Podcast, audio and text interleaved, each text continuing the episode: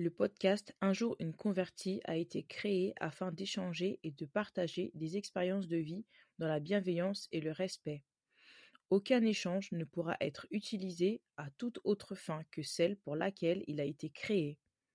Merci donc aux auditeurs de prêter une oreille bienveillante et de respecter les croyances, expériences et témoignages de chaque participant. Assalamu alaikum, je suis Erika et vous écoutez Un jour une convertie.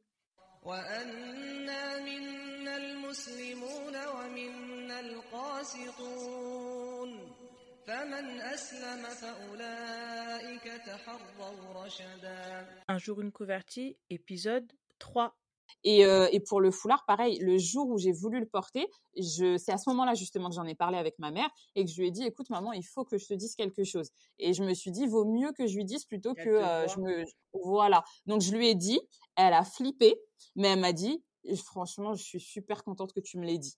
Elle était en panique, mais ça l'a grave soulagée que je vienne lui en parler. du, coup, je lui ai expliqué. Vas-y, vas-y. Tu l'as, tu l'as porté à quel âge Le voile? Euh, Du coup, je l'ai porté, j'avais 17 ans. Ah ouais. Ouais. J'avais 17 ans, donc il m'a fallu, il m'a fallu du temps parce que vu que j'étais encore à l'école, mmh. euh, c'était un peu relou. je me disais ouais, mmh. le retirer tout le temps, c'était fatigant. Donc en fait, dès que j'ai quitté l'école, euh, j'ai commencé à le porter. Au début, bah, je mettais, euh, je mettais juste un turban, tout ça, mais c'était aussi fatigant parce que je, je le retirais, je le remettais, bah, je le retirais, je le remettais. Tu vois, c'est ça qui est chiant. Ouais, c'est clair. moi, je l'ai fait longtemps hein, quand je travaillais. Hein. Je l'ai fait longtemps ça. Ouais, bah j'imagine, bah moi aussi parce que je travaillais. Mais euh, après, je me suis dit, bah écoute, après, voilà, pareil. Hein, là, je parle vraiment de l'époque parce que mes, mes, mes, positions sur le foulard ont, beaucoup changé entre temps. Mmh. Mais en tout cas, à l'époque, ma conviction était claire. Mmh. Et du coup, je me suis dit, bon, il faut que je le porte pour de bon. Mmh. Et vaut mieux que j'en parle avec ma mère. Et justement, le fait de lui en avoir parlé et, euh, et qu'on ait pu en discuter, ben, ben, la première sortie que j'ai faite avec le foulard, c'était avec ma mère, tu vois. Donc du coup, elle a pas eu honte de moi, elle a pas eu peur ni rien. Elle avait aussi peur, peut-être, tu vois, que je mette que du noir, euh, que je devienne euh, je ne sais quoi. Donc quand je m'habillais, je m'habillais souvent en rose, en blanc, tu sais, je mettais des couleurs super, ouais, je mettais des trucs super pastel. voilà. elle panique trop, quoi. Voilà, c'est ça. Et du coup, ben, franchement, ça a grave facilité. Après, avec mon père, ben, ça a été plus compliqué, comme tu as vu. Mais euh, voilà, quelques mois après, euh, c'était réglé. tu vas pas souvent en Guadeloupe? Tu vas pas beaucoup en Guadeloupe? J'ai été qu'une fois. J'étais Non, j'étais deux fois. D'accord. Moi, j'y vais tout le temps. Parce que mes parents ouais. habitent là-bas. Ouais. Et euh, moi, je sais que le voile, en fait, ça a été quelque chose de hyper difficile pour mes parents. Ouais. Ouais pas forcément ma mère parce que bon elle avait vu que moi tout le temps j'avais toujours un truc sur la tête un foulard quelque chose tout le temps bref. Mmh c'est depuis tout le temps.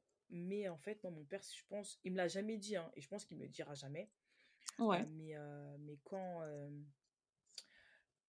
c'est quand je vais à la plage en fait et qu'il me voit sortir avec mon burkini tout noir je pense que là il est au bout de sa vie en fait tu vois bah ouais en fait je pense qu'il doit avoir honte et qu'il doit se dire en plus on se fait remarquer clairement, mais clairement moi mes parents moi, je fais ma vie. J'ai toujours, j'ai toujours pris ma voiture et je partais à faire ma plage et tout ça, ma rivière et tout, tout ce que j'avais à faire.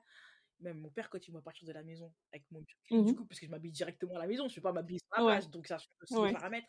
Euh, il, je sais qu'il il, se dit, mais punaise, mais qu'est-ce qu'elle fait? Qu'est-ce qu'elle fait? Il doit se dire, mais qu'est-ce qu'elle fait? Mais est-ce que tu en as parlé avec lui ou pas, justement? Franchement, je n'ai pas parlé avec lui. Je n'ai pas, Ce serait bien. pas parlé avec lui parce qu'en fait, il faut savoir que moi, mon père, mmh euh, moi, pour moi, mon père, il croyait pas en Dieu tu vois? D'accord. Donc c'est je peux pas avoir une discussion comme ça avec lui parce que j'ai déjà entendu tenir des propos en fait par rapport aux gens qui croient. Vraiment, euh, c'est c'est compliqué de parler de mmh religion avec lui, vraiment. D'accord. Donc euh, du coup moi je je me sens pas les épaules, surtout que c'est mon père, je me sens pas les épaules d'aller parler avec lui d'un sujet que je sais qu'il méprise en fait, tu vois? Ouais, ouais. Donc c'est hyper compliqué pour moi. Ouais. Peut-être que c'est Allah qui fait ça pour que plus tard je puisse lui en parler. Mmh Mais voilà, je sais que c'est un sujet qui est encore compliqué.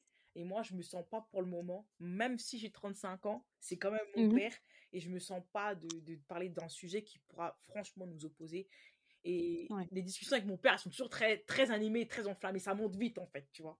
Ouais, je vois. Moi, je veux pas arriver, surtout sur ce sujet-là, je veux pas arriver à un point où il va me dire un truc qui va me faire péter un plomb et vas-y, ça va être mmh. du n'importe quoi. Donc, pour pour le moment, j'évite je me comporte correctement. Je sais que ça me fait souffrir de me voir comme ça, mais voilà, c'est mon mmh choix. Aujourd'hui, j'ai 35 ans, je suis pas à sa charge, donc voilà. Tu, ouais, tu vois? mais je les comprends. Mais je comprends tout à fait que, mmh. surtout moi, j'étais hyper coquette, ouais. hyper féminine. Mmh pour une fille non convertie, je m'habillais non musulmane, je m'habillais normal, tu sais? Et moi, mon père, ça a été hyper, hyper difficile pour lui. Bah oui, il avait un changement radical. Bon, on va pas dire radical parce qu'après j'ai vieilli, donc du coup j'ai commencé à m'habiller un peu plus couverte et tout. Mais mmh tu vois ta fille qui, qui était mmh super tu vois, super, euh, je sais pas moi, coquette, super tendance et tout, arriver un mmh jour avec un foulard et elle s'habille en or parce qu'elle a pris du poids et que si, que ça, c'est compliqué, tu vois. ouais, ouais, non, mais j'imagine. Hein. Je peux comprendre que ça soit dur. Mais, hamdoullah, j'ai jamais eu besoin d'aller au clash avec lui pour ça, tu vois. Non, heureusement, heureusement. Mais, euh, mais du coup, tu avais eu des remarques ou pas par rapport à ton foulard en dehors de ton père quand tu étais en Martinique? Ben, ben, Pourtant, franchement, non. J'en ai pas eu. Moi, j'ai pas porté le voile tout de suite. Hein. Moi, j'ai porté, je porte le voile, ça fait peut-être 3 ans. Ou 4, mmh ans ou 4 ans, un truc comme ça. Ouais, 3 ou 4 ans. Et mmh en fait, avant ça, avant de le porter, bah, je, je me mettais en turban. Tu vois, pendant, on va mmh dire, 2 ans. On va dire, ça fait à peu près 5 ans, on va dire que j'ai quelque chose sur ma tête. D'accord. Donc, du coup, toutes les fois où j'y allais avant, j'avais pas ce genre de soucis-là parce que voilà, je m'habillais normal, on voyait mes bras, on voyait, voilà, je m'habillais normalement. Mais au fur et à mesure, j'ai commencé à changer ma, mon mode vestimentaire parce que ça collait plus en fait avec mes valeurs et avec ce que je souhaitais, avec, avec ma religion, quoi. Ça, ça marchait plus. Donc, j'ai décidé de m'habiller autrement. Et mmh surtout, en, en, arrivant en Martinique, au fur et à mesure que je mettais d'abord un, un turban, ils ont eu l'habitude de me voir les cheveux couverts. Mmh Mais l'année où j'y suis allée vraiment et que j'ai porté le voile en forme de voile, c'est-à-dire qu'il n'y a plus de décolleté, il n'y a plus de cou, il n'y a plus d'oreilles, il n'y a plus rien, et que les vêtements, c'est manches longues et qu'on voit que mes pieds, mes mains, mon visage. Mon mari, honnêtement, quand on est rentré de vacances, il m'a dit Franchement, je pensais que tu allais l'enlever. J'ai dit T'es sérieux là ou quoi il, me dit, il me dit non. Il me dit Franchement, Erika, je pensais que tu allais l'enlever parce que les gens, mmh comment ils te regardaient là-bas. Sérieux? Même moi, j'étais mal à l'aise. Et ben, tu sais que moi, je les ai pas vus les regards. Mais, mais après, personne n'est venu te parler parce que si ça se trouve, c'était pas forcément des regards négatifs. Il me dit les regards qu'on t'a lancés, c'était mmh genre, mais, mais qu'est-ce qu'elle fout là, celle-là, avec son foulard, quoi, en gros.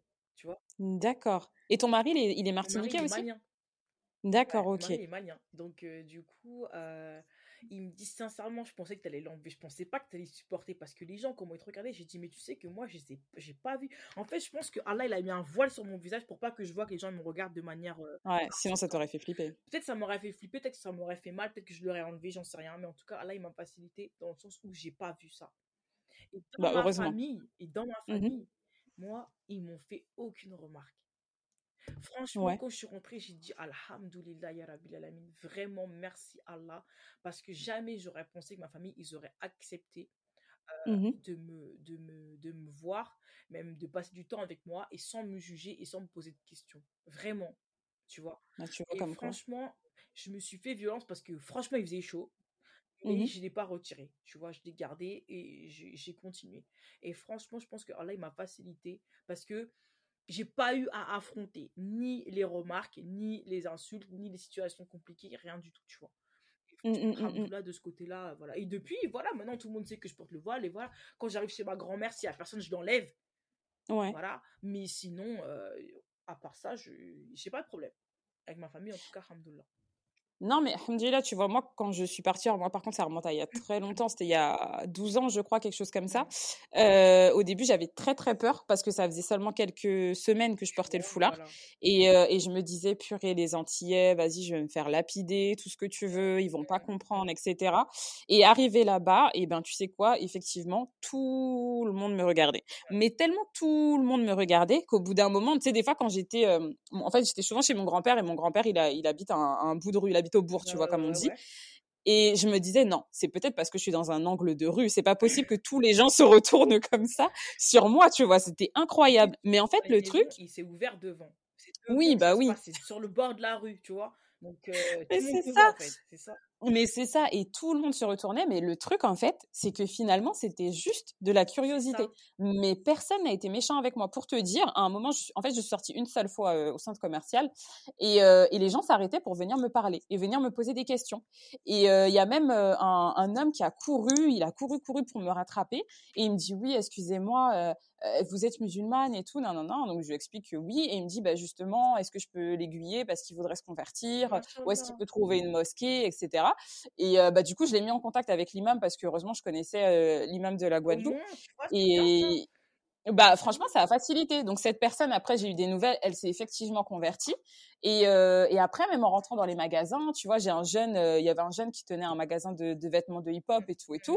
Et il me dit, euh, mais franchement, euh, j'aime trop comment t'es habillé et tout, c'est propre, c'est mmh. simple et tout. Ça, on fait la remarque, ouais. Ça, on m'a fait. Bah, tu vois, en fait, on m'a fait que des compliments. Certes, c'était, on regarde parce que, bah oui, c'est pas commun. Mmh. Euh, y a, à, l'époque, il y avait vraiment pas beaucoup de femmes aussi, mais j'ai l'impression qu'il existait qu'une femme qui portait le voile en Guadeloupe à cette époque-là, je sais pas. Mais les gens, c'était de la curiosité, mais finalement, ils l'ont pas mal pris. Après, comme je t'ai dit, je m'habillais, je m'habillais très clair. Je m'habillais beaucoup en blanc, en, turquoise, en vert, tous ces mmh trucs-là. Je pense que c'était pas agressif. Ça allait aussi avec l'été et tout mmh. ça. Mais en tout cas, moi, j'en garde un bon souvenir parce que tout le monde a été super, super cool avec moi. Après, je suis pas restée longtemps, tu vois. Mais, mais, bon. C'est vrai que, comme tu dis, moi, en fait, tu sais, à, Fort-de-France, nous, il y a énormément, il y a une forte communauté de Libanais, de Syriens. Et, et, ils ont des magasins et tout sur Fort-de-France et tout. Et c'est vrai que de plus en plus, il y a beaucoup de Palestiniens aussi, ça que je savais pas, mais je l'ai su après, il y a beaucoup de Palestiniens. Et du coup, j'ai remarqué aussi que leurs femmes, elles sont elles sont voilées aussi pour la plupart. Il y en a mmh énormément. Du coup, quand je vais à Fort-de-France, j'ai pas de problème parce que même dans les magasins, ceux qui tiennent les magasins, elles sont voilées les femmes, tu vois? Ouais, Donc, du coup, euh, et machallah aussi, la chose que j'ai eu, que j'ai pu expérimenter aussi en Martinique, c'est quand on est parti la dernière fois avec mon mari, euh, on a pu faire l'Aïd là-bas. Et on a assisté à la salade de l'Aïd à la mosquée de Fort-de-France.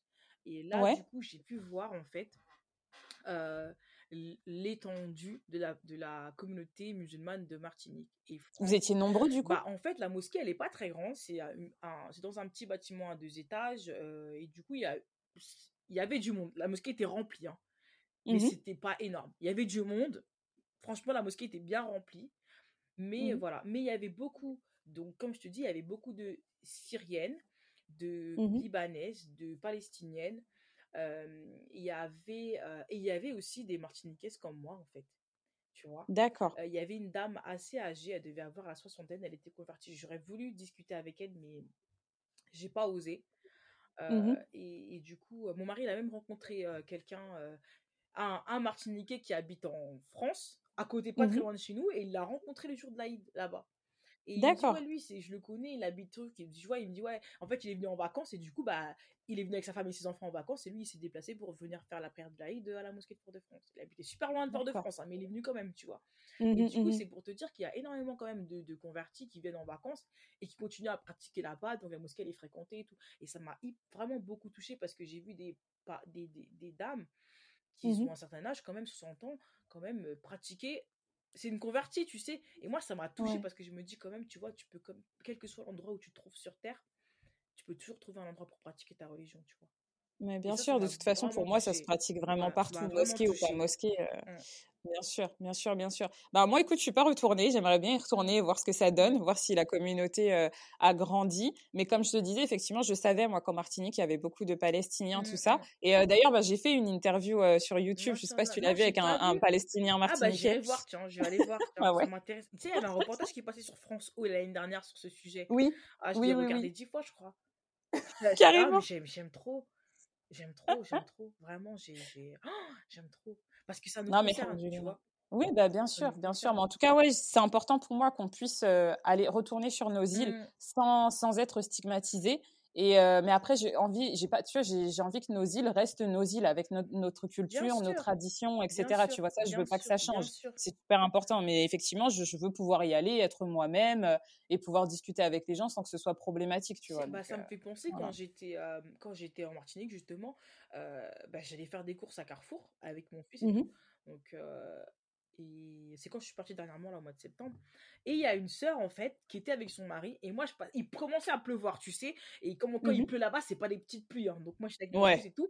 Donc je commence à me dépêcher avec ma poussette pour marcher. Et je vois la sœur, en fait, elle, elle me fait un signe, elle me dit salam alaikum. Et moi, je dis alaikum salam. Mais moi, dans mon truc, Eh, c'est comme si mmh j'étais en France, c'est normal qu'on dise salam alaikum. Et après, tu sais, j'ai dit alaikum salam et j'ai tracé. J'ai fait mes ouais. Et après, je dis, eh, mais Rika, c'est un truc de ouf. Il y a une sœur qui t'a dit salam alaikum, toi, tu traces comme ça.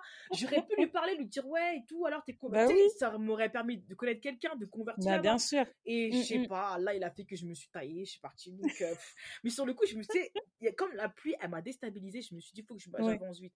Et salam alaikum, c'est commun ici d'en avoir. Et je me suis dit, eh, mais t'es pas en France, là, allô? T'aurais pu lui parler à la sœur, tu sais. Et puis, du coup, c'est comme ça. J'ai espéré la revoir, mais je l'ai pas revue. Mais euh, voilà. Mais franchement, c'est que ça devait pas se voilà, ça devait pas se faire. Mais pour te dire, il y en a. T'es reconnu dans la rue, tu vois. Mmh, avec mmh, le voile, mmh. t'es reconnu. Donc ça peut c'est délire, c'est possible. Donc euh, franchement non, moi je trouve Oui, parce qu'en fait, je pense qu'il y en a quand même pas mal mais qui portent pas le foulard en fait. Il y a de ça aussi. C'est ça aussi, c'est ça aussi. Comme quoi le foulard c'est pas pour rien aussi que ça existe hein, parce que tu vois, c'est quand même un signe d'appartenance à la communauté, ça te permet d'être reconnu et, et, respecté par les gens de la communauté aussi. Donc euh, c'est pas c'est pas plus mal. Donc du coup, euh, le fait que tu sois converti, tu t'es converti super tôt, donc je sais pas si cette question va te faire sens. Mmh est-ce que euh, le fait d'être converti, ça a changé ta perception de l'éducation, tu vois, des enfants par exemple? Alors pas tout de suite forcément ça le ma, ma, vision elle change maintenant mmh. parce que tu vois j'ai pas encore d'enfants mmh. mais euh, on discute beaucoup de l'éducation euh, faut savoir aussi que je ne sais pas forcément si j'ai envie d'avoir des enfants. C'est vrai? Mais euh, ouais, ça c'est encore tout un autre sujet. Ah mais euh, mais du coup, quand on quand on parle de l'éducation, bah de plus en plus, je change ma vision des choses. Et euh, il y a cinq ans, je voyais pas l'éducation comme ça. Il y a dix ans, je le voyais pas comme ça, ni mmh. rien. Donc c'est pas forcément euh, ma conversion qui m'a fait changer, c'est ma suite de cheminement. Mmh. Parce que le cheminement, ça va être toute la vie. Donc ce que je pense aujourd'hui, je vais très certainement encore changer dans cinq ans. Mais là, de plus en plus, je vois l'éducation d'une façon vraiment totalement différente. Et surtout euh, bah, surtout par rapport à l'amour de Dieu, tu vois. Mmh. Comment comment inculquer la spiritualité dans dans l'éducation de mes enfants et dans mon foyer sans que sans qu'ils le vivent comme comme une contrainte, tu vois? Donc ça, oui, j'y réfléchis depuis un bon moment. C'est ça, parce que c'est vrai que moi, je suis confrontée à ce problème-là aussi, parce que bah mes enfants sont scolarisés donc ils vont à l'école avec mmh toutes sortes de d'origine des enfants de toutes sortes d'origine tu sais et mmh voilà moi, je sais que très tôt, on a appris à mon fils, le deuxième, qu'il n'y avait pas de Père Noël et tout et tout. Et que mmh du coup, bah, quand il va à l'école, bah, il revient et il me dit, dit Maman, mais dans ma classe, ils croient tous au Père Noël. C'est vraiment des bébés, hein. Tu sais? Il est en maternelle, hein. Ouais. non, mais justement, il faut lui expliquer ces différentes croyances. Et c'est vrai que le Père Noël, tout ça, tout ça, moi, même si j'étais pas musulmane, même si j'étais pas chrétienne, en fait, je, je, en fait, je, je supporte pas le mensonge. Du coup, pour moi, je, je, je vois pas le principe de oui, laisser la féerie aux enfants. Pour moi, c'est du mensonge. Et en fait, si, si dès leur plus jeune âge, on arrive à leur, à leur mentir, mais comment, comment ils peuvent croire en nous plus tard? On a réussi à leur faire gober des choses, en fait, depuis très jeune. Donc, moi, j'aurais toujours été contre. Depuis le plus jeune âge, qu'il y a mmh. plusieurs religions, que certains ont des fêtes que nous, on n'a pas, que nous, on, a des fêtes. Et moi, je trouve que c'est. C'est plus ouais. Vraiment. Mmh. Et je trouve que c'est important justement qu'ils voient cette diversité, qu'ils soient pas enfermés dans un autre monde. Mmh. Parce que, euh, bah, tu vois, moi j'ai été aussi euh, bah, secrétaire dans des mosquées, des madrasas, tout ça. Et, euh, et franchement, quand, après avoir été secrétaire dans une madrasa, bah, je peux te dire que j'étais convaincue que j'avais aucune envie que mes enfants plus tard ils aillent, ils aillent à l'école dans un truc privé musulman ou qu'ils aillent prendre des cours à la mosquée ou ce genre de choses. Hein. J'étais vraiment contre ça parce que la pédagogie, la façon de voir les choses, le fait qu'ils soient enfermés uniquement avec des gens qui pensent comme eux, j'ai euh, j'ai pas du tout apprécié. J'ai vu des choses horribles où pour moi ça n'avait rien à voir avec la spiritualité. Donc tu vois, je, je visais potentiellement une école privée. Je savais que j'étais, je sais que je ne suis pas capable de faire l'école à la ah maison. Euh, je respecte fortement les, ah les, les, femmes qui sont capables de le faire parce que je trouve ça très dur. Euh, mais voilà, j'ai pas justement trouvé la vraie alternative, mais je sais qu'une école purement musulmane, euh, je j'étais pas pour pour mes enfants. Après, je, sais pas si ça, ça, dépend aussi des écoles, je pense, hein, que de, ça dépend aussi de la ligne, la ligne euh, mmh, mmh. éducative que que, euh, que, le que le corps enseignant choisit d'adopter aussi, tu sais. Parce que voilà, il y a des écoles où c'est vraiment, vraiment, vraiment du radical, radical, radical. Il y en a d'autres pour qui, voilà, il y a plus une ouverture. Donc après, je pense qu'il faut aussi trouver le juste milieu. Mais c'est vrai que moi, moi, moi, j'aurais pu mettre mes enfants dans une école, dans une école musulmane. Mmh tu sais pourquoi? Pour l'aménagement par rapport à l'apprentissage du Coran. Parce que moi, mon fils, il va à l'école française. Mmh Quand il a fini, il va à l'école arabe et ça lui fait des longues mmh journées. Tu vois? D'accord. Moi, je veux pas qu'il, je, je veux pas en fait qu'il ait à choisir entre les deux.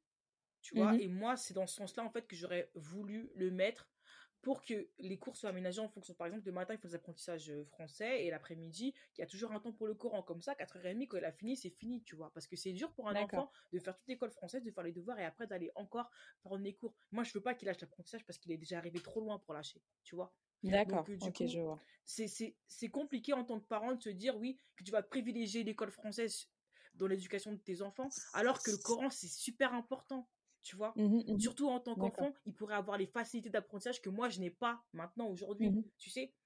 D'accord, je tu vois. que ton fils, il a presque terminé Juz Amma à 9 ans, tu dis, ok, tu vois, en fait, il y, a, y a quand même quelque chose. Donc, je me dis, voilà, ce serait dans ce sens-là plutôt que moi, j'aurais voulu avoir accès, enfin, j'aurais voulu le mettre dans une école musulmane, c'est pour pouvoir vraiment partager le temps de manière équitable pour qu'il puisse après avoir sa vie d'enfant aussi derrière. Parce que c'est compliqué de dire à ton fils de 9 ans, non, tu peux pas jouer maintenant parce que tu as le Coran à faire. Tu vois, c'est comme, ouais. comme une punition.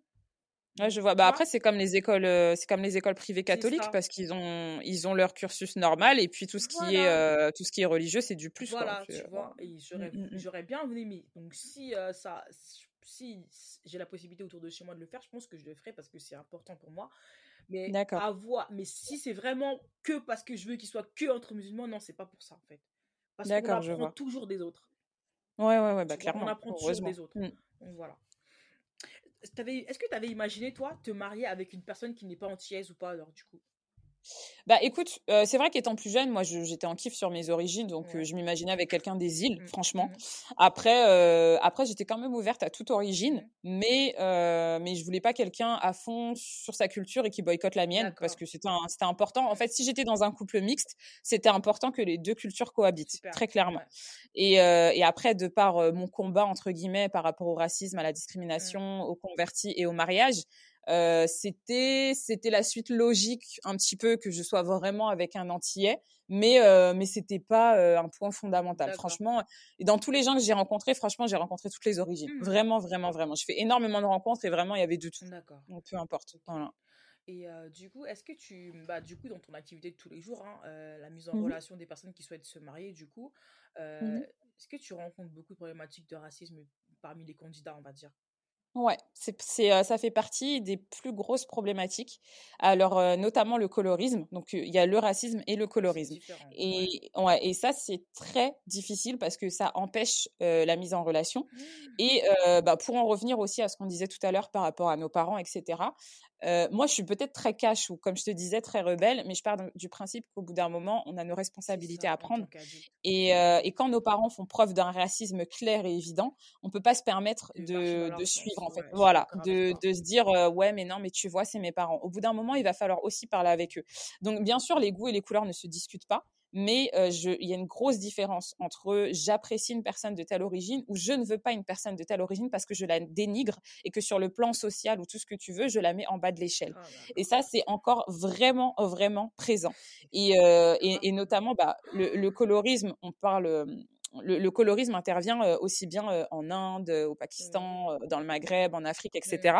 Mais c'est vrai que c'est quelque chose qui revient très fréquemment. Oui, j'accepte tout sauf une personne noire de peau. Et c'est dramatique. C'est dramatique, on n'en parle pas assez, on lève pas suffisamment ce, ce débat à l'ordre du jour. Et donc, moi, j'essaye vraiment de, ben, justement, de lever le tabou par rapport à ça, mmh. de façon subtile et intelligente, certes, euh, mais c'est un vrai problème. C'est pas normal qu'encore aujourd'hui, ça continue à, mmh, à, persister, en fait, et que tu aies encore des parents qui t'empêchent de venir avec un prétendant ou une prétendante qui aurait une couleur de peau qui serait trop foncée. Mais de quel droit, en fait? Et comment nous, on se permet de l'accepter? Si c'est parce que c'est tes goûts et tes préférences, très bien. Mais si c'est parce que dans l'échelle sociale, ça ne, ça ne convient pas, comment tu peux après venir me parler d'une de, quelconque spiritualité ou d'un lien avec Dieu. Tu vois, au bout d'un moment, il faut être cohérent. Surtout que on a tendance à oublier que c'est Allah qui donne la couleur de peau aux gens. Donc, comme je, comme c'est remettre, c'est remettre en fait en question la création d'Allah même. Exactement. C'est comme il y avait, il y avait un post que j'avais publié où il y a quelqu'un qui avait dit si tu as un problème avec les couleurs de peau des gens, tu as un problème avec Dieu. Parce que très clairement, tu, effectivement, tu remets en cause ce qu'il a fait. C'est ça, c'est exactement. Allah, il a été capable de créer toutes sortes d'êtres humains, de toutes, de toutes, de toutes couleurs différentes, de toute origine, même les langues, tout ce qu'il a créé. Et nous, en fait, on arrive comme ça, un an trop noir, un an trop truc. Non, franchement. Ouais, donc au bout d'un moment, il faut, il faut en discuter. Il faut en parler avec ses parents, avec ses, sa famille, etc. Oui, mais ils sont d'une ancienne génération, etc. Et alors, on apprend tous les uns des autres. Tes parents t'ont éduqué, tu en discutes avec eux. Ça peut pas continuer. Mais surtout que, que en, franchement, c'est souvent, euh, c'est souvent ce qui se passe. Au début, les parents, ils ont des a priori, etc., etc. Et puis au final, mmh. la, la, la, fille ou même le garçon, il a un comportement tellement euh, machallah que les parents, ils oublient après tout ça. Parce que effectivement, ce sont des préjugés, des choses qui empêchent à la communauté d'avancer. Mmh et aux gens de se trouver aussi, de se marier et de compléter leur dîne aussi à travers le mariage, parce que quelque part, euh, on peut pas, on peut pas, on peut pas rester célibataire parce que, enfin, parce que tes parents ils veulent pas d'une personne noire en fait. Bah oui, mais ça engendre tellement de problèmes. Donc comme je te disais, donc racisme, colorisme, et après il y a forcément tout un tas de critères qui rentrent encore en ligne de compte. Mais franchement, voilà quoi. au bout d'un moment, faut être mature, faut être, faut être responsable. Il faut faire quelque chose. Tu peux pas rester emprisonné du, du schéma que tes parents ont prévu pour toi. On n'appartient pas à nos parents, on les respecte, tout ce que tu veux mais on doit construire notre vie, on doit se réaliser parce que du coup, es, tu, tu appartiens à tes parents, tu es soumis à tes parents, c'est, ce sont tes parents, tes créateurs ou alors c'est Dieu? Mmh. On en est où en fait euh, dans, sur, dans cet équilibre? Donc vraiment, c'est des choses qui sont très graves. Et pour moi, les imams n'en parlent pas assez, les prédicateurs n'en parlent pas assez. Après, on rencontre d'autres problèmes, hein, bien évidemment, parce qu'en fait, les traditions, mmh. euh, les traditions arabes mmh. ont pris le pas aussi sur des compréhensions spirituelles. Ce qui fait que moi, j'ai beaucoup de personnes qui me disent des choses qui ne font pas la différence entre ce qui est coranique et ce qui est simplement, qui relève simplement de la tradition et de la culture. C'est un point hyper important. Quand moi, j'aime bien en parler de ça aussi. Il faut dissocier la culture et la religion. C'est primordial. Ça. Parce que les cultures, elles nous font nous engouffrer dans des choses qui, tout à fait contraires à la religion. Oui, c'est ça. Alors après, si tu veux faire tes trucs avec tes traditions et ta culture, c'est ton problème. Mais ne viens pas dire que c'est la religion qui fait ça, que c'est le Coran qui a dit ça et que c'est Dieu qui a dit ça. Prends tes responsabilités. Tu as décidé de suivre ta culture, tu suis ta culture. Mais ne dis pas autre chose. sa culture. Ça, une personne qui suit sa culture, elle, la suit, c'est son problème. Chacun est libre de faire ce qu'il veut. Mais il faut pas brandir la religion c'est ça. sous couvert de religion. Moi aussi. Exactement, parce qu'après tu fausses, tu fausses les choses, tu fausses les données, et c'est normal après que les gens ne comprennent plus rien, que tout le monde pense que oui, l'islam appartient uniquement aux Arabes, mmh, ceci, cela, mmh. parce que nous-mêmes on participe en mmh. fait à, ce, à, ces amalgames, on participe à bah ces problématiques. Donc au bout d'un moment, il, il faut, il faut remettre les choses dans leur contexte. Après, il y a aussi bah, forcément le statut de femme divorcée, le statut de femme avec enfant. Ça c'est pareil, ce sont des, des, des personnes qui sont laissées pour compte, et moi je me demande pourquoi ce sont des débats qu'on ne porte pas au grand jour, tu vois, parce qu'il faut trouver aussi une solution. Et plus j'écoute, donc j'avais arrêté depuis un bon moment d'écouter un peu. en fait, j'écoute plus trop les mmh. conférenciers français, je suis plutôt sur les conférenciers anglophones. Mmh. Mais, mais néanmoins, quand, quand j'ai réécouté quelques thèmes liés au mariage, etc., mmh on, on continue en fait d'aller dans une direction qui empêche justement certaines unions et qui fait que les femmes divorcées avec enfants sont toujours laissées pour compte et laissées de côté. Et au bout d'un moment, il va falloir en parler. Moi, j'ai énormément de femmes divorcées avec enfants qui ne peuvent pas se remarier ou des femmes qui ont plus de 35 ans, etc. Et on est parti du principe que même à 30 ans, ça y est, tu peux plus avoir d'enfants, tu peux plus rien faire. Donc, on ne t'épouse pas c'est très dur. Mais ça, c'est des gens. Enfin, franchement, je, c'est encore une fois, on, on, arrive à un point où les gens, ils se mettent des barrières parce qu'il manque de science tout simplement. Le juste. Oui, de réflexion, de tout ce que tu veux. d'étudier l'histoire des prophètes, on le sait que c'est Allah qui donne les enfants aux gens et que quel que soit l'âge que tu as, tu peux quand même en avoir. Alors, ah, mais... c'est plus rare que d'autres fois, mais si vraiment, c'est pas parce que la fille elle a 35 ans qu'elle peut pas avoir d'enfants. Combien de femmes de 40 bah oui, quand même. Combien de femmes non, mais quand même, on... des enfants? On n'est pas ménopausée à 35 ans, tu vois. Il faut arrêter de mettre la barre à 30 ans. Ça, c'est encore un truc de croyance. Euh, de croyance ancienne oui. Que, légende urbaine. Voilà, légende urbaine, exactement. Donc, euh, non, non, mais c'est grave. Et même par rapport, de toute façon, euh, aux histoires des prophètes, etc., les gens ne vont prendre que ce qu'ils veulent oui. des histoires des prophètes. C'est clair. C'est toujours ça. Donc, forcément, même si les exemples sont bien là, qui peuvent nous montrer justement tout un tas de choses mmh. qui ne devraient pas nous empêcher de nous marier, mmh. on va toujours revenir avec seulement une ou deux histoires ou un ou, un ou deux hadiths qui vont euh, privilégier le fait de se marier avec une jeune ou ce genre de choses. C'est comme la réglementation de la polygamie Ouais, alors ça, on va même pas rentrer dedans parce que la réglementation de la polygamie, on prend ce qu'on veut quatre femmes, d'accord, mais ah ouais, non vraiment. Au niveau du traitement de chaque femme, là, euh, c'est euh, ça c'est autre chose, ça c'est autre chose. Non, donc vraiment, c'est c'est des choses, tu vois, qui sont très graves et malheureusement, j'aimerais qu'on puisse en discuter, mais de façon sage et réaliste. Et, euh, et moi, tu vois, en tant que femme, même si même si voilà, j'aborde ces sujets sur mon compte Instagram, etc. Il y a certaines choses, je n'aurais pas l'impact ne sera pas suffisamment grand si ça sort de ma bouche. Il faut que ça sorte de la bouche d'un homme parce que si je dis des choses qui vont à l'encontre des hommes, tout de suite, on va me dire, ouais, mais regarde, c'est une féministe, ouais, mais regarde, c'est sa mentalité occidentale, etc. Donc, c'est difficile, en fait, parce que on a besoin d'avoir de vrais échanges entre hommes et entre femmes pour dire, OK, écoutez les gars, il y a des choses qui vont pas, écoutez les filles, il y a des choses qui vont pas. Venez tous ensemble, on met devant nos problématiques et nos tabous et on trouve des solutions. T'as essayé de un imam dans ce sens-là ou pas? Alors, euh, euh, donc déjà avant, au tout début de ma structure, j'ai contacté pas mal d'écoles, j'ai contacté des imams, tout ça, je me suis toujours fait recaler. Euh, ouais, il y a que récemment que, euh, bah, c'était le mois dernier, je crois, j'ai pu contacter un, un, imam et un professeur qui acceptaient tout de suite de, de me rencontrer. Donc j'ai pu m'entretenir avec lui pendant à peu près une heure et demie et je lui ai fait part de ses problèmes, notamment les femmes divorcées laissées pour compte. Mmh. Et je lui ai dit, ben comment ça se fait qu'on n'en parle pas plus? Donc il m'a dit que oui, il avait quand même déjà essayé de parler d'amour dans ses dans ses journaux, tout ça et que euh, il, essaierait de, faire quelque chose, mais c'est encore tout récent, tu vois. Bah c'est vraiment très récent. C'est une amorce d'initiative, c'est pas mal déjà, parce que tu as déjà trouvé des gens qui, parce que t'es pas assez de personnes veulent te calculer, à deux personnes t'écoutent. Ouais, ouais, franchement, ouais.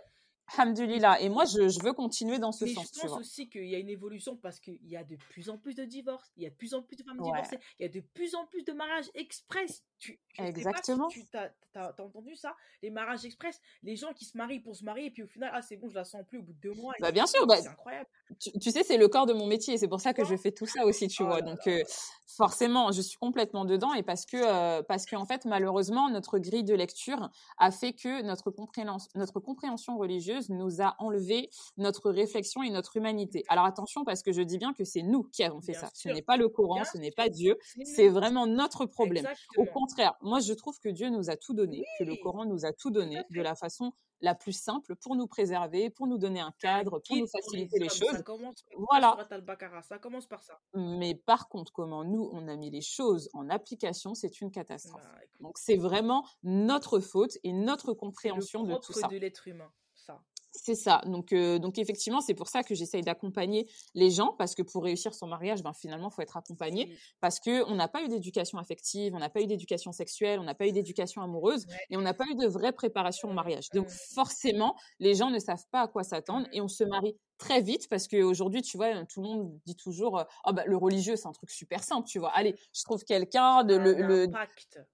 Voilà, mais en plus, tu, où tu vois aussi que où tu vois qu'il y a un problème, c'est que les gens minimisent le religieux, mais voient que c'est un truc de ouf quand on fait la mairie. Donc, ah, c'est quoi en fait Qu'est-ce qui est important dans l'histoire? Est-ce que c'est vraiment quand on passe devant le maire et qu'on sait que euh, s'il y a divorce, on va devoir sortir de l'argent, on va devoir sortir un avocat? En fait, est-ce que c'est ça qui fait peur aux gens? Mais finalement, quand on se marie devant Dieu, là, c'est problématique. Enfin, c'est justement, on se dit, bah, je vais pouvoir divorcer rapidement. C'est pour ça que le religieux ne fait pas peur. C'est quand même. En fait, on marche sur la tête. On marche vraiment sur la tête parce que parce mmh que la chose la plus importante, c'est de plaire à Allah. Et malheureusement, en fait, on oublie beaucoup que le religieux, c'est... Le mariage, c'est un acte d'adoration. Hein. Ça, il faut pas l'oublier. Le mariage, c'est un acte d'adoration. Donc, euh, du coup, euh, si, si, si tu négliges ça, comment tu veux que ton mmh mariage y réussisse, en fait? Non, mais c'est pour ça, comme je te dis, on n'est pas du tout formé. Et franchement, pour moi, on est des mythos. Je suis désolée, je, je suis obligée d'employer un mot ghetto, mais on est des mythos. Parce qu'on n'est pas en accord avec notre religion, on n'est pas en accord avec ce qu'on dit. Mmh. Il n'y a pas de cohérence, c'est mmh. du grand n'importe quoi. Mmh. Et il faut, il faut changer la donne. Et même, tu vois, dans les conférences, tout ça, j'écoutais récemment encore une, une, conférence sur euh, les droits de l'époux, les droits de la femme, tout ça, tout ça. Mais je me dis, en fait, quand tu dis encore une fois à quelqu'un ses droits et ses devoirs, mais que tu n'expliques pas les finalités et qu'il n'y a pas de réflexion derrière, eh ben écoute, tu, tu, tu les envoies à la catastrophe Mais surtout, en fait, quand tu dis les droits et les devoirs, on n'a pas tous, on n'a pas les mêmes droits, on n'a pas les mêmes devoirs en tant que femme et en tant qu'homme. Et ça, c'est ça, c'est quelque chose qu'on, que les gens ont du mal à comprendre en fait, parce que Allah il nous a créé chacun avec des attributs particuliers, des qualités, des défauts. un homme, c'est pas une femme, une femme, c'est pas un homme. Il y a des choses qu'une femme elle peut assumer qu'un homme ne peut pas assumer et vice versa. Donc à un moment donné, il faut pas chercher à être aussi euh, euh, à l'égal de ton mari parce qu'on n'est pas, on n'est pas pareil. Tu vois? Exactement. Mais ça, et tout ça, tu vois, ça fait que si on n'est pas bien informé et qu'on n'a pas, encore une fois, un minimum de science, on peut aller au-devant de gros clashs. Exactement, mais tu vois, par rapport à ça, je pense que, tu vois, aujourd'hui, on entend beaucoup parler du féminisme, justement, des femmes, des femmes qui veulent être les égaux des hommes, etc. Mais, mais pour moi, tu vois, dans les femmes musulmanes, bon, dans les femmes musulmanes, il y a tout un tas de femmes musulmanes. Il n'y a pas un portrait type de la femme musulmane. Tu as des femmes musulmanes qui vont, elles aussi, chercher à être l'égal des hommes, mais tu en as d'autres, c'est pas du tout ça. Moi, ce que j'entends, en fait, dans ce, dans ce cri, c'est plutôt qu'elles réclament leurs droits, leurs droits coraniques qui ont été bafouées par les hommes. Et elles ne, elles ne cherchent pas du tout, euh, voilà, elles ne cherchent pas du tout l'égalité, hein, ces femmes-là. Elles cherchent juste le respect, le respect des droits, tout simplement. ne serait-ce que, ne serait-ce que le dire, dire aux hommes qu'ils ont obligation de nourriture, d'habillement et tout ça sur leur femme. C'est une obligation, c'est obligatoire. Qu'une femme, elle n'est pas obligée de dépenser un centime pour le foyer. Ça, c'est quelque chose qui est écrit, tu vois? Mais dans les, dans, dans, on a tendance à le minimiser, mais c'est réel. Tu vois, c'est quelque chose qui est réel. Après, qu'on soit mmh. d'accord ou pas, c'est autre chose, mais c'est quelque chose qui est mmh écrit. Et quand, quand tu dis à des hommes, par exemple, je dis pas qu'il faut aller dire, ah, moi, je t'ai pas à payer, quoi que ce soit, c'est pas ce que je suis en train de dire, mais quand tu dis à certains hommes qu'ils ils doivent subvenir aux besoins de leur femme, bah, il y en a, en fait, bah non, euh, ils sont pas d'accord avec ça. Mais c'est un droit, en fait. Non, mais de toute façon, ils trouveront toujours quelque chose à redire. Mais tu vois, même, même, même, pour ces droits-là, il faut aussi de la réflexion derrière pour que les deux, les deux soient intelligents par rapport à ça. Et, euh, et c'est ce qui manque, c'est l'intelligence derrière tout ça. Mais je pense que tout ça, ça passe vraiment par l'apprentissage. Hein. Vraiment, ça passe par l'apprentissage, par la discussion aussi. Mmh parce qu'il y a des hommes qui sont, il y a des hommes qui sont hyper machos euh, et qui, qui... Ça, c'est l'ego, en fait, encore une fois.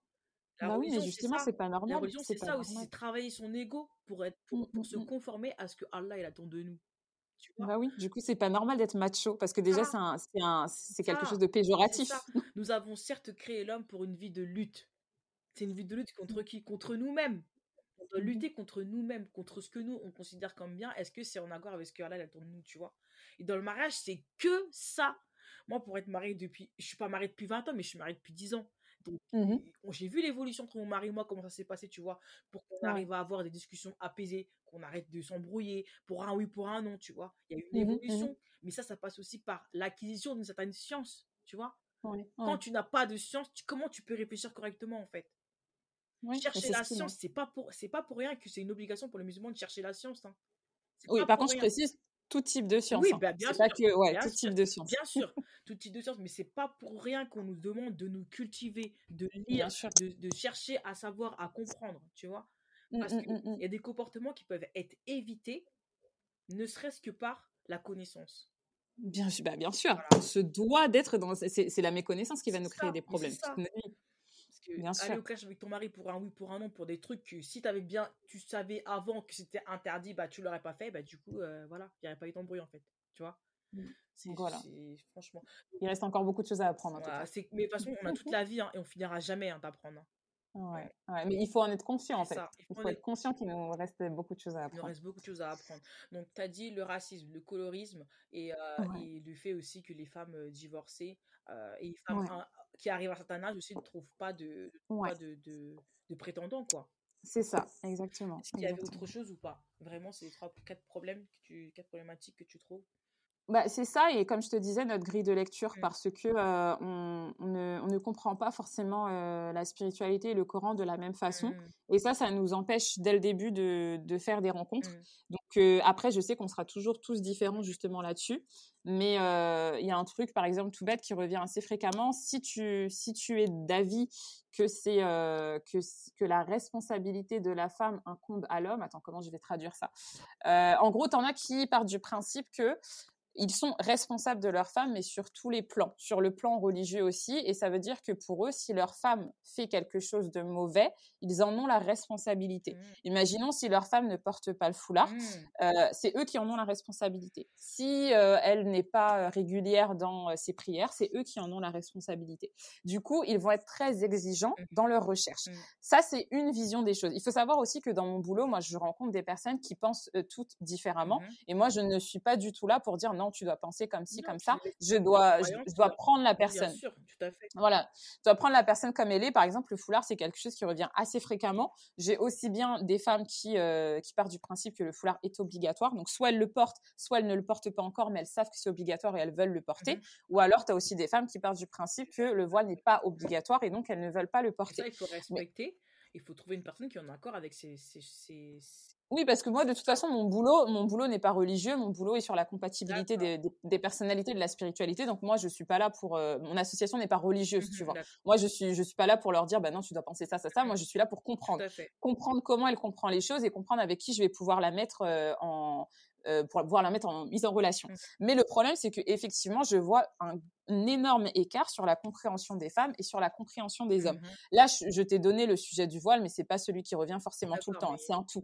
C'est que principalement, les femmes, elles vont rechercher un homme qui a une réflexion spirituelle, une conscience spirituelle. C'est-à-dire que dans la vie de tous les jours, dès qu'ils auront euh, un, acte, une action, il y aura Dieu devant eux et mmh. puis il y aura justement cette communication entre l'homme et la femme pour pouvoir évoluer. Euh, notamment, ce qui pose problème, du coup, ben, c'est la notion de liberté de culte, de mmh. liberté religieuse et de liberté spirituelle, mmh. de liberté d'action. Par exemple, tu vas voir, tu as beaucoup de femmes divorcées euh, quand elles euh, quand elles se séparent, souvent c'est parce que bah, elles avaient des projets. Elles avaient des projets, ah. mais l'homme il n'a pas forcément suivi aussi. Alors que euh, normalement, elle devrait avoir la liberté de pouvoir se réaliser de différentes façons. Mmh si elle a envie d'entreprendre un projet entrepreneurial, elle a envie d'ouvrir une société, elle a envie de faire je ne sais quoi, normalement c'est son droit. Mais tu as beaucoup d'hommes qui ont encore bah, légende urbaine, elle n'a pas à faire ça ou voilà, qui ne vont pas la soutenir en fait dans ce projet-là. Et en fait, ce que je vois, c'est que dans la majorité des sœurs que je suis, c'est, ce sont des, femmes et vraiment, quand je dis que je respecte énormément. Alors déjà, je disais que je respectais les mamans, mais je respecte aussi énormément les femmes de façon générale parce que je les vois sur tous les plans. Mmh. C'est-à-dire que c'est des personnes sur le plan spirituel et religieux qui euh, prennent des cours, qui avancent, mmh. qui ont un cursus, qui ont une réflexion, mmh. euh, qui se questionnent, qui essayent de s'améliorer au quotidien. À côté de ça, dans les sciences qu'on peut qualifier de profanes sont très avancés également. Mmh et en plus de ça, qui tiennent un foyer à la perfection, mmh mais en plus de ça, qui ont aussi une activité professionnelle, etc. Mmh et qui arrivent à faire tout ça d'une main de maître, tu vois. Et euh, du coup, à côté, bah, elles, elles ont juste envie de continuer leur vie comme ça, qui leur, euh, qui leur plaît, et de se marier. Et ce n'est pas parce qu'une femme, elle a une activité professionnelle et qu'elle fait tout un tas de choses, qu'elle n'a pas la capacité de euh, d'avoir voilà, d'avoir sa place dans le, dans le foyer et de gérer son foyer, tu vois. Il faut arrêter aussi d'avoir cette crainte. Il y a beaucoup d'hommes qui ont peur en, faire des, en fait de femmes qui sont, qui sont trop capables, tu vois. Voilà, mais justement, il faut, tu devrais être fier. On a l'impression en fait que ça les amoindrit, eux, qu'une femme trop ça. capable. Alors qu'en réalité, non, tu peux être une force pour elle, justement. Mais c'est ça. Et c'est, c'est, une mentalité, je pense, qui va, être, qui va être difficile à changer parce que les hommes, ils ont toujours, j'ai l'impression qu'ils ont toujours le besoin, en fait, de se sentir euh, euh, pas supérieur, mais genre euh, plus, euh, comment dirais-je, un peu plus capable que nous, tu vois? Bah, encore une fois, comme je te dis, cette compréhension religieuse a fait, euh, a fait exagérer cette chose. Alors, déjà, on est dans une société patriarcale, même si là, les choses, les choses sont en train de changer. Euh, c'est patriarcal et du coup, même quand tu écoutes la transmission religieuse, mmh. on te fait toujours comprendre que l'homme a une certaine forme de supériorité. Mmh. Alors que c'est pas vraiment de la supériorité, c'est de la responsabilité. C'est ça, exactement. C'est des responsabilités qui sont différentes. Mais complètement. Ce sont deux mots différents et qui ont vraiment un impact différent. Prendre ses responsabilités, ça ne veut pas dire être supérieur à quelqu'un. Mais c'est ça, et c'est là le problème, c'est qu'on voit qu'ils veulent être supérieurs, mais ils ne veulent pas être responsables, ils ne veulent pas s'engager. Donc, forcément, dans le couple, tu as toujours des problématiques. Si tu pars avec cette vision des choses que, que tu es le chef de famille juste par, par ta condition en fait mmh. d'homme, mmh. en fait une femme elle va toujours euh, se, plier en quatre pour toi si elle voit que tu es responsable. Si elle mmh. voit que tu es responsable, si elle voit que tu es engagé, que tu es investi, ne t'inquiète pas, elle va pas te lâcher. Par contre, si vraiment, effectivement, tu es, là, tu pas, t'es pas un mec ambitieux, tu, tu fais rien. Quand je dis ambitieux, c'est dans tous les sens du terme. Hein. C'est pas seulement euh, sur le plan professionnel. Hein. Il y a aussi l'ambition spirituelle, l'ambition de vouloir bien faire, l'engagement dans son couple, la présence émotionnelle dans son couple, la présence, euh, la présence physique. Il y a tous ces éléments là en fait, donc que les femmes recherchent et euh, les hommes se laissent aller là-dessus. Donc forcément, eh ben ça part au clash parce qu'il y a des incompréhensions sur ces notions d'investissement, d'engagement, de responsabilité, de notre position aussi vis-à-vis de Dieu, tu vois, parce que tu en as plein.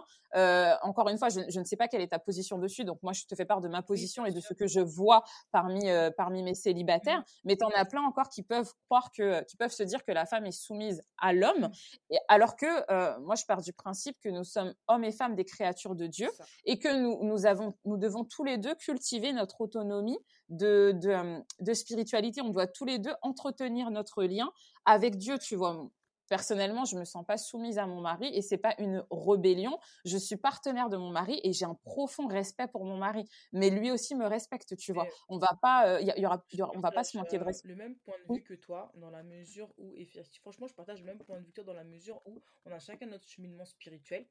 Moi, je sais que voilà, on prend tous les deux des cours. On fait pas les mêmes cours, mais on prend tous les deux des cours, mmh etc. Et que moi, j'ai un profond respect pour mon mari. Il y a des choses que je ne pourrais jamais dire à mon mari. Il y a des choses, mmh des actes que je ne pourrais jamais faire de mon mari parce que j'ai beaucoup de respect pour lui et je et voilà. Mais à côté de ça, euh, mmh je, je, refuse qu'il m'empêche de d'accomplir des choses que j'ai intimement moi envie d'accomplir.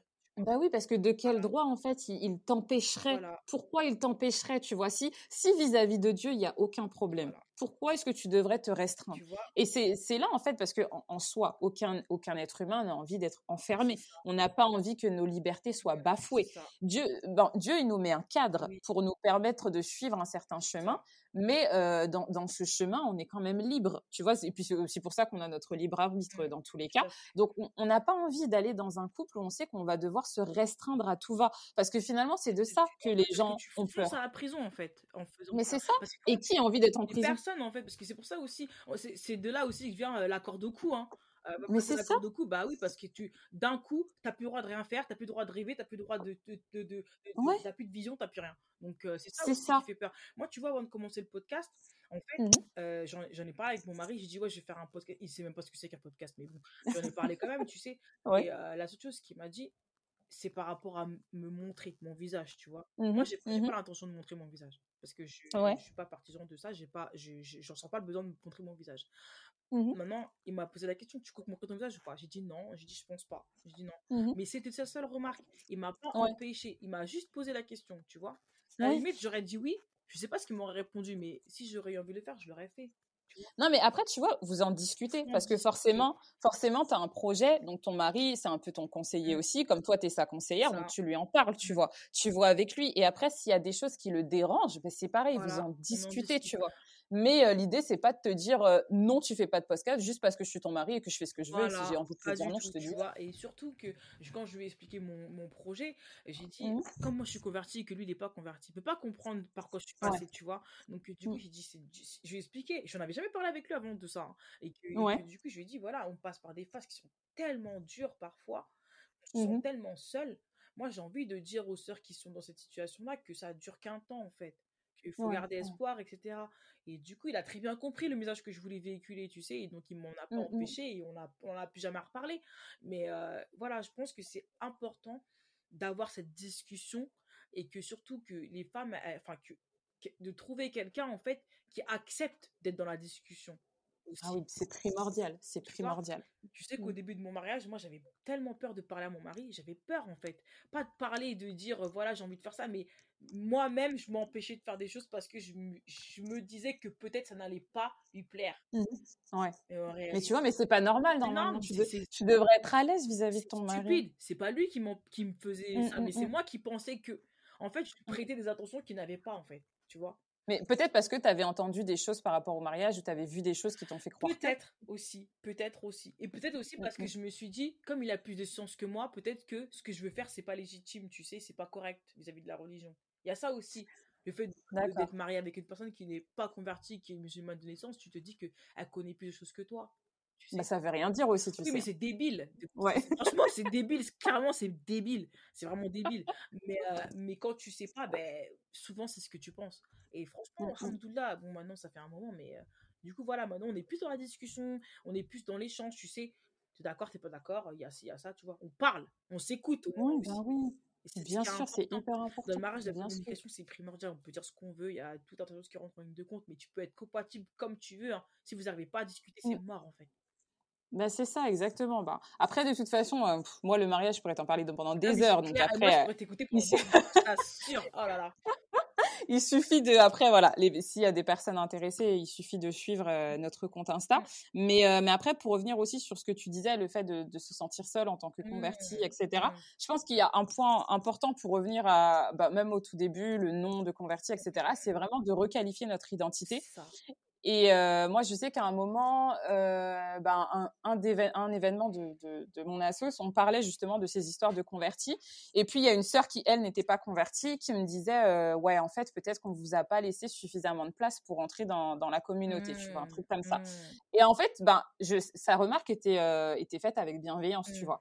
Mais en fait, moi, ce que je lui disais, c'est que, ben, en fait, j'avais pas besoin de place. Vous aviez pas à me laisser de place parce que j'ai pas besoin, entre guillemets, de rentrer dans la communauté parce que de, de par ma croyance en un Dieu unique, je suis dans la communauté, tu vois. J'ai pas besoin d'appellation en soi, vu que je suis voilée, forcément, quand tu me vois, bah, tu, tu sais que je suis musulmane. Mais euh, en dehors de ça, moi, j'ai pas besoin qu'on colle une étiquette, en fait. Je, je m'en moque, tu vois. Moi, je me sens Christina, euh, musulmane, créature de Dieu, enfin croyante si tu mmh veux, pour ne même pas mettre d'étiquette. Je crois en un Dieu unique. J'ai ma culture que j'apprécie et que je ne veux en aucun cas lâcher. J'ai ma personnalité, j'ai ma façon d'être.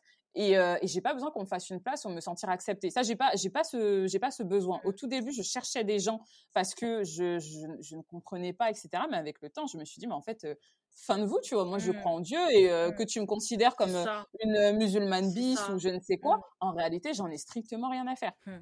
Et surtout qu'aujourd'hui, tu sais, il y, a aussi, aussi beaucoup de personnes qui quittent euh, l'islam entre guillemets mais pour moi en fait ces personnes là justement je fais la différence entre le fait de quitter la religion musulmane et quitter Dieu parce que j'ai mmh. beaucoup de personnes quand tu les écoutes elles croient toujours en un Dieu unique hein, mais elles ont quitté le packaging de la communauté musulmane et de la pression communautaire. Mmh. c'est ça qu'elles quittent parce qu'elles en ont marre qu'on les qu'on les euh, qu'on regarde le moindre détail par rapport à leur foulard oui voilà c'est ça.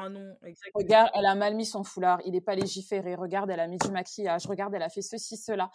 Les gens on a chacun notre cheminement. Et cette pression communautaire, elle pousse les gens à l'ostentation et elle pousse les gens à un manque d'authenticité.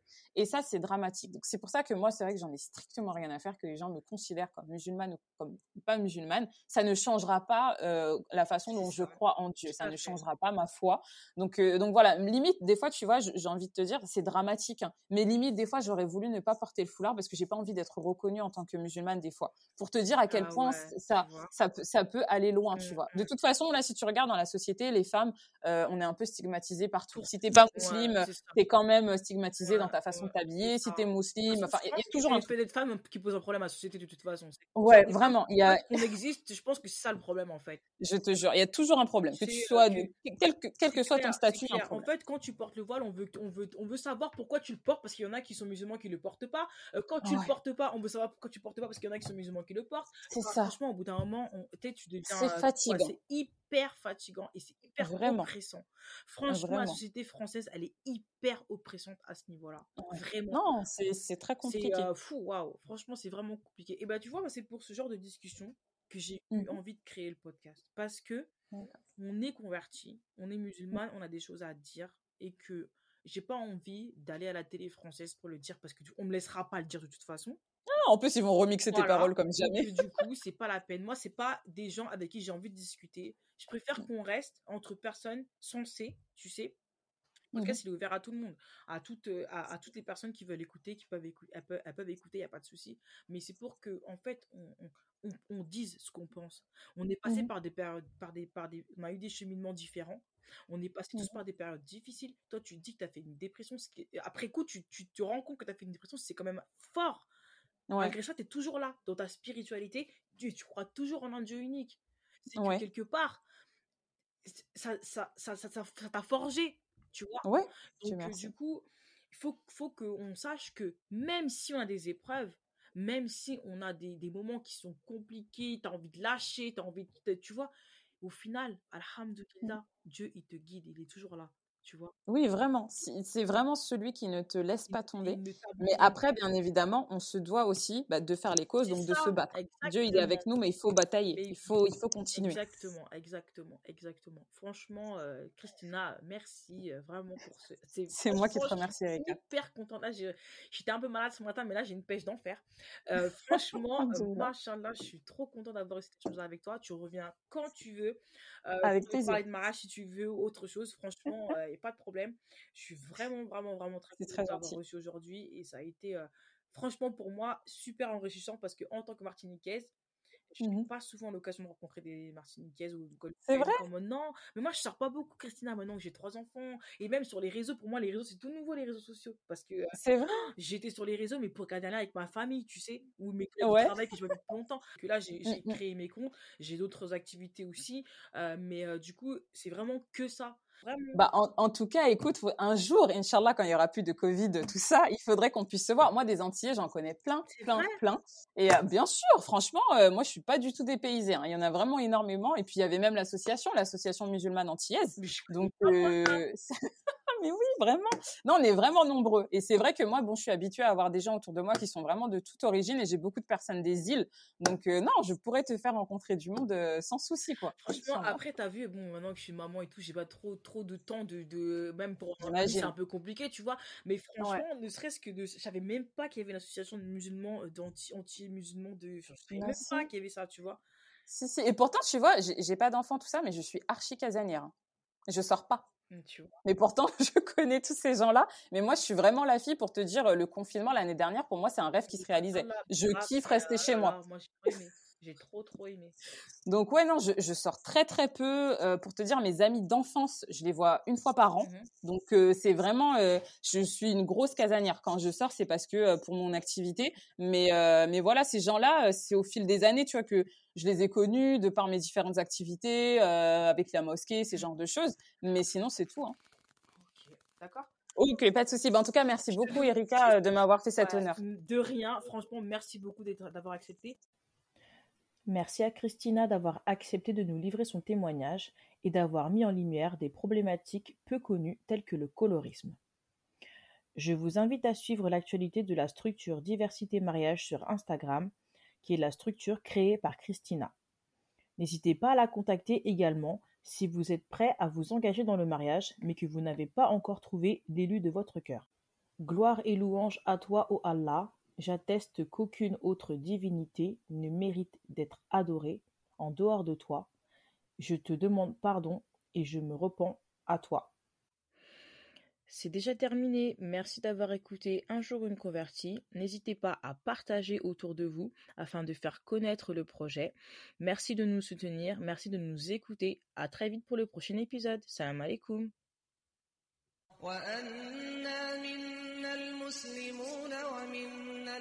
القاسطون فمن أسلم فأولئك تحروا رشدا.